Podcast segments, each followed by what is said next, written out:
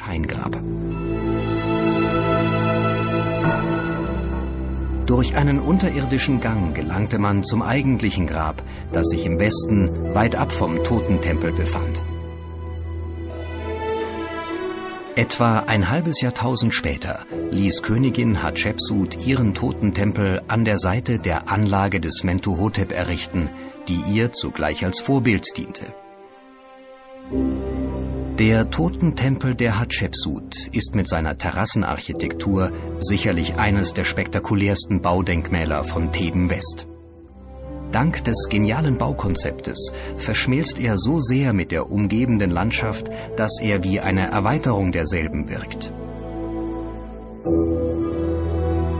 Ein Taltempel und eine lange, monumentale Straße leiten zu einem weiten, mauerumgürteten Hof.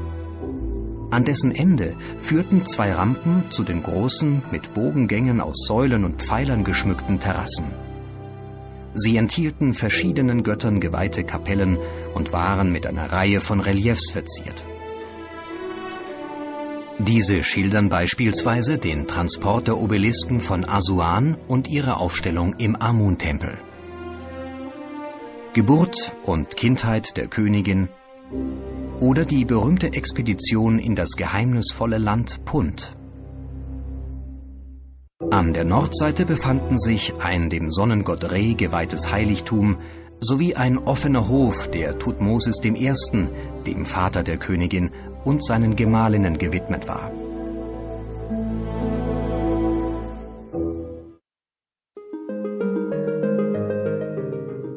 Am westlichen Nilufer, gegenüber den Tempeln von Karnak und Luxor, erstreckt sich Theben West, ein annähernd 7,5 Kilometer langes, von den toten Tempeln verschiedener Pharaonen überzogenes Gebiet. In den Wüstentälern dahinter erhob sich das Dorf Dir el Medina, aus dem die Arbeiter und Handwerker stammten, die an den Königsgräbern arbeiteten und die man als Diener in der Stätte der Wahrheit bezeichnete. Zwei Zugänge führten in das mauerumgürtete Städtchen. Der Haupteingang im Norden sowie ein weiterer Zugang im Süden. Die Hauptstraße durchschnitt das Dorf von Norden nach Süden und trennte die Nebenstraßen, die den östlichen mit dem westlichen Teil verbanden. Die Wohnhäuser standen entlang der Hauptstraße.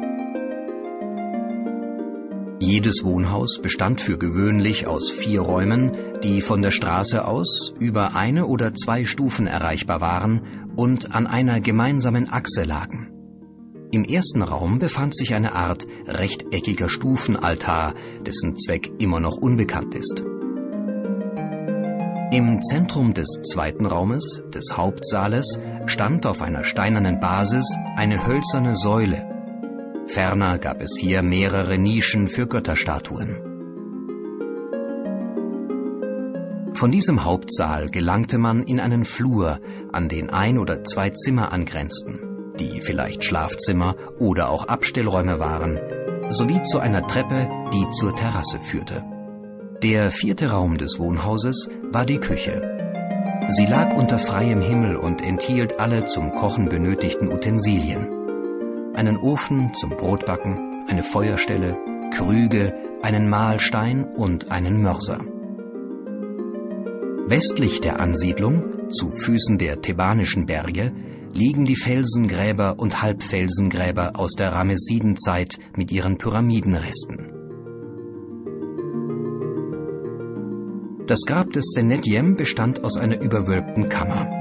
Die in kräftigen Farben aufgetragenen Malereien, die diese Grabkammer schmücken, zeigen Szenen aus dem Totenbuch, in denen einerseits der Verstorbene zusammen mit seiner Familie dargestellt ist und andererseits rituelle Handlungen wie das Einbalsamieren oder das sogenannte Mundöffnungsritual zu sehen sind. Nördlich davon findet sich ein nahezu vollkommen erhaltener Tempel, der den Göttinnen Hathor und Maat sowie zwei zu Göttern erhobenen Baumeistern geweiht war. Bei dem ersten handelte es sich um Imhotep, einen hochrangigen Staatsdiener aus der Zeit Pharao Diosas. Der zweite hatte als